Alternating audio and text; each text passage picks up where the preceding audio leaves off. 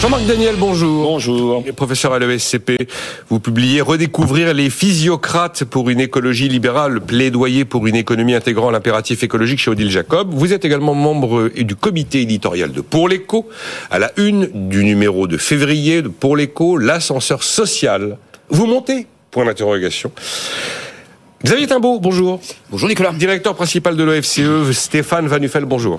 Bonjour Nicolas. Co-fondateur de netinvestissement.fr. Je vous raconte l'histoire. Elisabeth Borne, je pense qu'en termes de communication politique, on risque d'introduire une forme de d'incompréhension.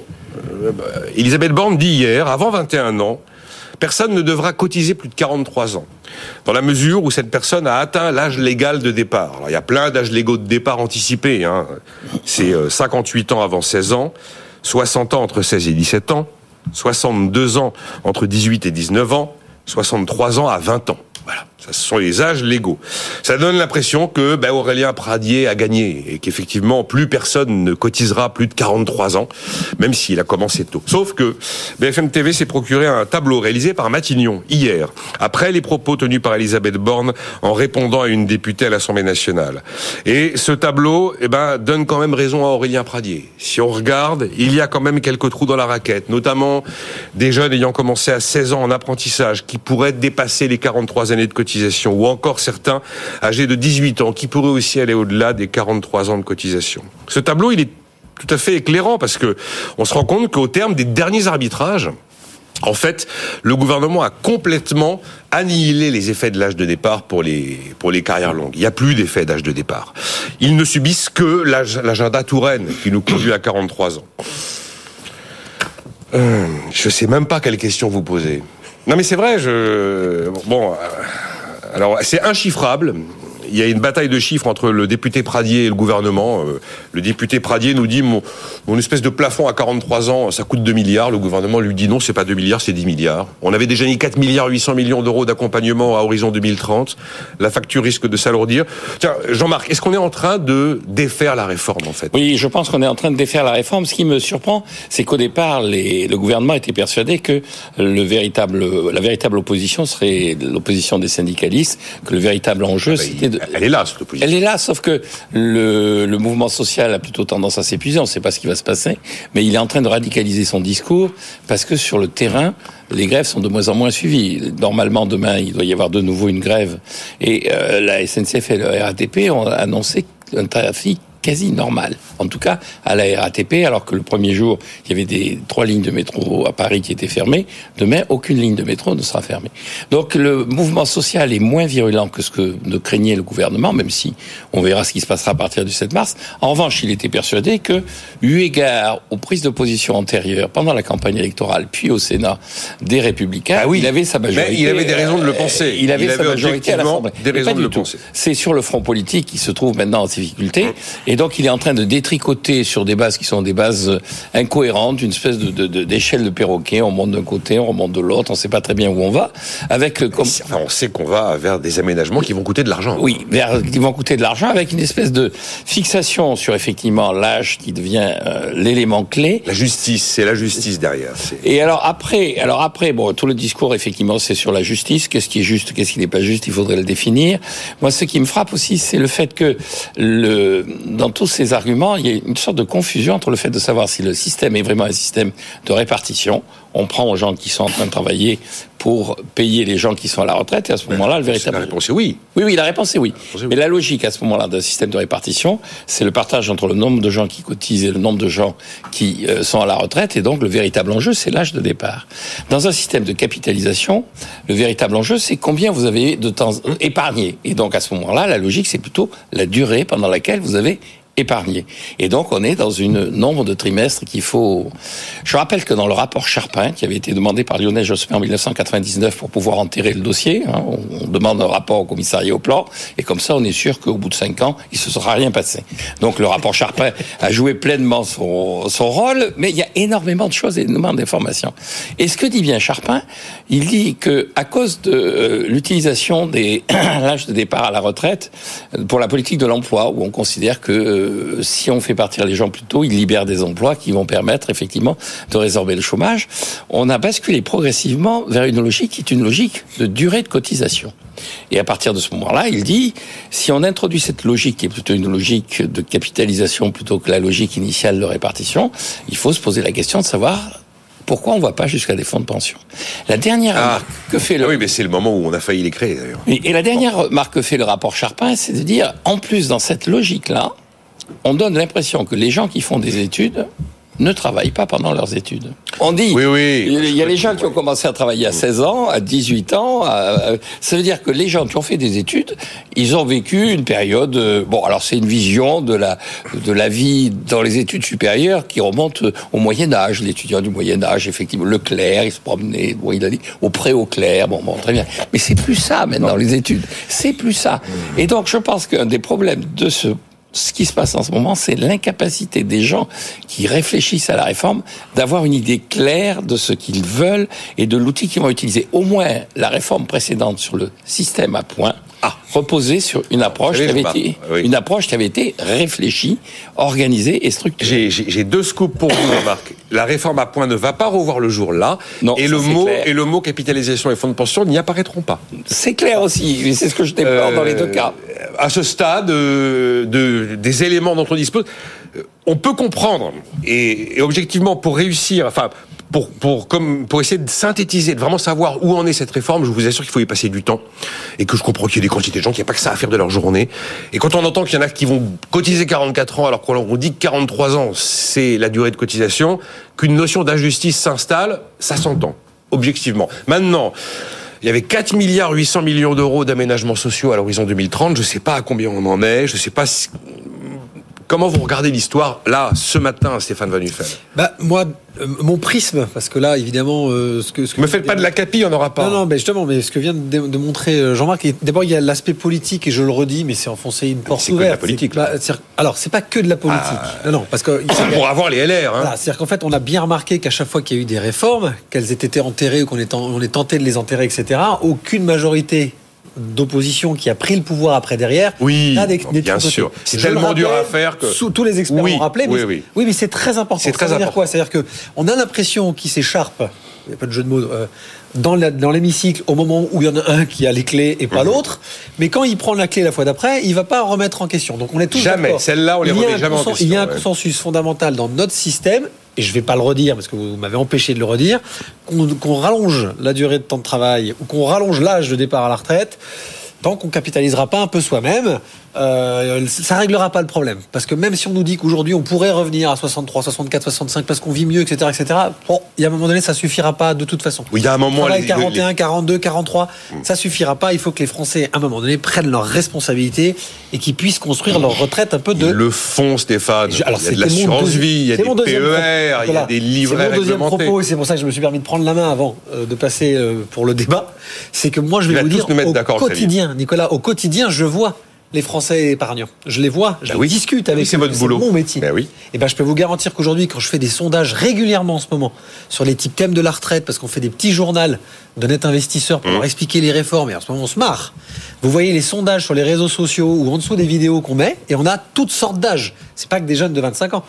Je vous dis que là, on vient de passer 80% des gens qui vous disent, je vais me débrouiller tout seul. Donc les seuls qui pensent qu'il ne faut pas faire pas le gros mot fonds de pension, hein, on est d'accord.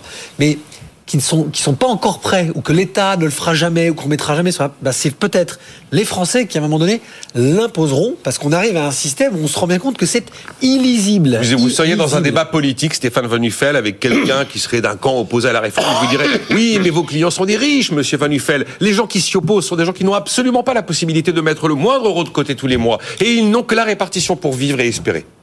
Je n'ai pas dit le contraire. Pas faux. Hein. Mais bah, Nicolas, c'est pas un argument de mauvaise foi. Non, non, non, non, mais, non, mais je, c'est pas faux. C'est pas faux pour autant. C'est pour ça que notre régime de retraite doit être sauvé pour les gens qui sont en besoin de solidarité. Le juge de paix, le juge d'impôt. non, alors pas du tout. Non, je ne sais pas du tout sur quoi vous voulez pas, pas du tout parce que je suis pas tout à fait d'accord. Avec... Je suis même pas d'accord avec ce qui a été dit. Ah. D'abord, ah. euh, il n'y a, a aucune règle qui dit que la répartition c'est l'âge de départ à la retraite et la retraite à points c'est le nombre de trimestres de cotisation. La, la raison fondamentale pour laquelle on parle de trimestre de cotisation et pas d'âge de départ à la retraite, c'est la différence d'espérance de vie en fonction d'un certain nombre de caractéristiques qui sont plutôt euh, socio-économiques, mais qui correspondent un petit peu malgré tout, à l'âge auquel on va commencer à travailler. Donc la question, c'est pas est-ce qu'on travaille pendant les études, est-ce qu'on doit, à ce titre, se voir imputer des trimestres de cotisation? La, la, vraie, la vraie question, c'est que ceux qui font des études ont une espérance de vie qui est plus élevée que ceux qui n'en font pas. Voilà. Et donc à partir de là, oui, réfléchir sur la durée de cotisation plutôt que sur l'âge est une mesure de justice et c'est même pas la peine de chercher à la définir. Tellement c'est évident. Oh, bah, elle a raison, Isabelle Borne. Mais il y a quasiment euh, plus qu'une notion de durée de cotisation. C'est plutôt Pradier qui a raison. C'est plutôt Pradier qui a raison. Elle, elle, coup, depuis hier, elle s'en rapproche sacrément de Pradier. Alors, mais oui, mais alors, au risque de. Regardez-le ce tableau, il y a quasiment que des 43 ans. Hein. Au risque de détricoter sa, sa réforme. Ah ben voilà. Euh, voilà, je veux dire. Et en particulier, au risque de vider cette réforme de son potentiel à euh, faire des économies. Ça, c'est sûr. Euh, et, et, là, pour le coup, la réforme, elle est plutôt mal engagée, parce que tout reposait sur l'âge de la retraite pour faire des économies, et que si on enlève l'âge de la retraite et qu'on repasse à des... Ben, la réforme, elle n'était pas faite pour faire des économies sur 43 euh, années, 43 années de cotisation. Il aurait peut-être plutôt fallu aller vers 44. Dans ce cas-là, si on voulait faire des économies. Le gars qui a commencé à 25 ans, il bosse jusqu'à 69. Hein. Oui, mais on aurait pu faire 44, et puis on aurait pu adapter 44 à l'âge euh, à l'âge de départ à la retraite, en étant une espèce de super pradier, en disant ceux qui ont commencé tôt, ils ont 43. super ceux qui ont ceux qui ont fait des études n'en déplaise euh, à toutes les difficultés de vie qu'ils ont eues pendant leurs études, euh, ça n'empêchera pas qu'ils auront une espérance de vie qui est plus grande à la retraite, avec un écart qui est considérable, hein, un écart qui est de pratiquement 10 ans. Donc, euh, enfin, c'est pas rien, quoi, en termes de, en termes de justice. Et dire à cela, vous allez faire une année de plus de cotisation, plus vos années d'études, eh ben, ça mange pas la, différence, la, la différence d'espérance de vie. Je comprends. Ensuite, moi, j'entends hein, la capitalisation, mais il faut arrêter de rêver. On passera pas à un système de, de, de capitalisation. Pourquoi? C'est pas parce que c'est mieux et qu'on aime bien les choses qui marchent pas. C'est la transition. Mais oui, c'est la transition. Et donc, euh, on peut pas gérer la transition. Bah, c'est impossible. Donc, du coup, bah, ça ne peut pas exister. Donc, on peut en parler tant qu'on veut en disant, mais ça serait ça la bonne solution. Mais ça ne sert à rien. Ça ne fait rien avancer. C'est un vrai sujet. pas une proposition non, mais ça existe sur les indépendants, ça existe sur les chefs d'entreprise. Oui, mais parce que sur les, sur les indépendants, il n'y a pas de transition à faire puisqu'ils n'ont jamais eu de, tu, tu de répartition. Tu as les deux mécanismes, on, peut, évidemment. on peut avoir un système complémentaire par capitalisation. Ah, c'est exactement ce qu'on a. Et on l'a depuis longtemps. Et il est quand même, euh, voilà, il, fait il la, il, il, fait la fortune et la, joie. C'est l'assurance vie. Euh, bah, l'assurance vie, le PER, euh, de retraite, pour, euh, pour les d'entreprise, il y a énormément ah, de choses. Il y a énormément de choses. Donc euh, voilà, avec des dispositifs qui reçoivent euh, des, Mais... des, avantages fiscaux qui sont assez intéressants et donc qui font que ce sont des produits attractifs. Alors après, oui, il ne faut pas se mentir. Hein, je veux dire, euh, d'abord, ceux qui n'ont pas euh, des salaires élevés n'accèdent pas à ces, ou très partiellement à ces systèmes de capitalisation. Et puis ensuite, euh, moi j'entends ce que disent les gens euh, qui ont plus d'argent et qui disent euh, je vais prendre mes responsabilités, je ne compte que sur moi. Mais ils ont quand même une retraite, hein, ces gens-là, et ils l'incluent dans leurs calculs. Donc euh, on peut pas non plus nous tomber dans une espèce de misérabilisme en disant la retraite c'est fini et donc je vais tout faire par capitalisation moi-même. C'est pas ça la réalité des choses. Ça n'est qu'un complément.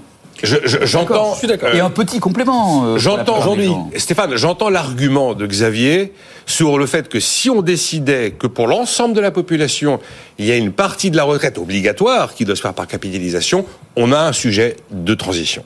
Si ça devenait quelque chose d'universel et d'obligatoire, on va dire au-dessus d'un plafond de sécu, par exemple. Par exemple. Par, par exemple. Par exemple. Bon. Le problème, Nicolas. Le plafond de sécu, c'est euh, 40 000 Ouais, c'est 37 800, enfin quelque chose oui. comme ça, 8 fois le passe. Oui. Le, le, le sujet en fait aujourd'hui, je veux pas qu'on qu me fasse encore passer pour le libéral de service on, qui pas, défend on le. fait pas toute l'heure sur la capitale. Non, non, justement, que, juste pour finir, façon, je, le redis, il est évident parce qu'on est un pays et puis parce que c'est ma conviction profonde, je ne rêve pas d'un système à l'anglo-saxonne, à l'américaine, dans certains pays d'Asie, etc. Mais où il y a de la répartition aux États-Unis aussi. Pour les plus pauvres, pour oui, la solidarité. Eh ben oui, mais il faut. Et depuis tout à l'heure, vous utilisez des termes, et je veux pas rentrer là-dedans, c'est philosophie. On parle de justice ou de justesse quand on dit que quelque chose est juste. C'est très important parce que la justesse, c'est mathématique, c'est comptable. C'est est-ce qu'on fait des économies ou pas d'économies Ou est-ce qu'à un moment donné, une réforme des retraites, on l'a fait surtout pour sauver le système, pour qu'on puisse maintenir la justice? Pas pour moi, mais pour ceux qui n'ont pas la, possibilité d'utiliser tous les mécanismes dont on parlait il y a deux secondes. Même si on peut parler de ce sujet, parce que je suis le premier à dire que lorsque je vois les mannes financières qu'il y a sur des pans d'épargne d'entreprise qui rendraient les Français actionnaires de leurs entreprises ou des groupes d'entreprises pour lesquels ils travaillent et que je les compare avec le livret A, le livret de développement durable, voire le fonds euro de l'assurance vie, il n'y a pas de pédagogie sur ce sujet. Donc on n'est pas en train de dire on va vous laisser les clés. C'est Lilliputien sur les, votre capitalisation. je, je, rejoins ce que On peut essayer de donner quelques montants. L'épargne d'entreprise aujourd'hui par rapport effectivement à l'épargne réglementée et à l'assurance vie, c'est juste rien. Euh, enfin, c'est rien, c'est 300 milliards. 300 Oui, on a 300 milliards. Il y a 500 milliards sur les livrets réglementés. Oui, oui. Je ne pensais pas qu'on était à 300. Il y en a 1900 euh, milliards sur la vie, dont 1400 milliards en fonds euros qui sont sur l'OAT français. Hein. Sur l'OAT français. Oui, donc il y a un moment donné, vous voyez, moi, ce que je veux J'avais un chiffre inférieur en tête, ok. Non, je voulais juste. C'est pas tout mécanisme, tout mécanisme confondu, hein. PE, PERCO, mm, mm. Perrin, euh, etc. Toute cette épargne, globalement, retraite organisée dans le cadre de l'entreprise. Oui intéressement, participation, on n'en a pas parlé. Tous ces sujets-là sont des sujets qui sont accessibles même à des gens au SMIC dans des grandes industries. Évidemment, dans mon métier à moi, ils ont des salaires, ils ont des rémunérations qui font qu'ils peuvent recommencer à réfléchir. Les fameux millennials, ils y pensent pas à la retraite par répartition. Vous voyez Donc c'est juste ça que je veux dire. Je veux pas que les gens pensent que je veux tout casser, parce que la transition, elle est très compliquée à fortiori en France. Les mécanismes, ils existent. Changeons la pédagogie et ne nous battons pas pendant 15 jours sur simplement est-ce que les 1200 retraites sont garanties ou pas garanties en, en retraite minimum, comme je l'entends. Tous les médias depuis des jours. C'est bien ce que vous avez fait, Nicolas, de rappeler euh, le ben, calcul. J'ai dit ce matin qu'on allait faire sur cette histoire euh, des, durées de cotisation, des âges de départ et des carrières longues le même exercice qu'avec les 1200 euros. On reprend les choses précisément dans le texte, on regarde le détail, parce qu'on peut pas résumer ça avec des petites formules euh, très courtes, en un petit synthé minuscule sur l'écran. C'est trop compliqué. C'est plus compliqué de raconter la réforme des retraites que de donner le résultat de la match de foot. Et donc, il faut prendre le temps de le faire. On, passe, Jean-Marc. Non, je voudrais, ah, répondre quand même à ce qu'a dit Xavier. C'est-à-dire que sur les années d'études? Non, non, pas sur les années d'études. Sur la différence entre les durées de cotisation, ah. la capitalisation. Je regrette, je maintiens ce que je dis. Quand on a conçu les systèmes de répartition, on a bien indiqué que l'enjeu, c'était la part, le ratio entre le nombre d'actifs hum. et le nombre de retraités. Tout le monde est d'accord. Et donc, à partir de ce moment-là, le, le véritable enjeu, c'était l'âge. Je rappelle que dans la réforme de 1945, il n'était pas prévu de durée de cotisation, contrairement à ce que dit Gérard. Pourquoi il n'était pas... Parce qu'on passait à la répartition. Pourquoi est-ce qu'on a introduit une durée de répartition? Une durée, de, cotisation, Parce qu'on a hérité d'un autre système qui était un système, lui, de capitalisation, qui était les retraites ouvrières de 1910. À partir de ce moment-là, on a gardé dans la phase de transition une durée de cotisation, en précisant bien, je renvoie aux travaux de la ROC de l'époque, qu'il y a une différence entre la capitalisation, où c'est la quantité d'épargne, donc le temps pendant lequel on épargne qui est en jeu, face à la répartition, où l'enjeu est un mécanisme de solidarité entre des gens qui travaillent et des gens qui ne travaillent plus. D'ailleurs, dans un certain nombre de pays, comme les Pays-Bas, on fixe effectivement l'âge de départ à la retraite en fonction de l'espérance de vie et du ratio que ça génère sous forme ratio actif, ratio inactif.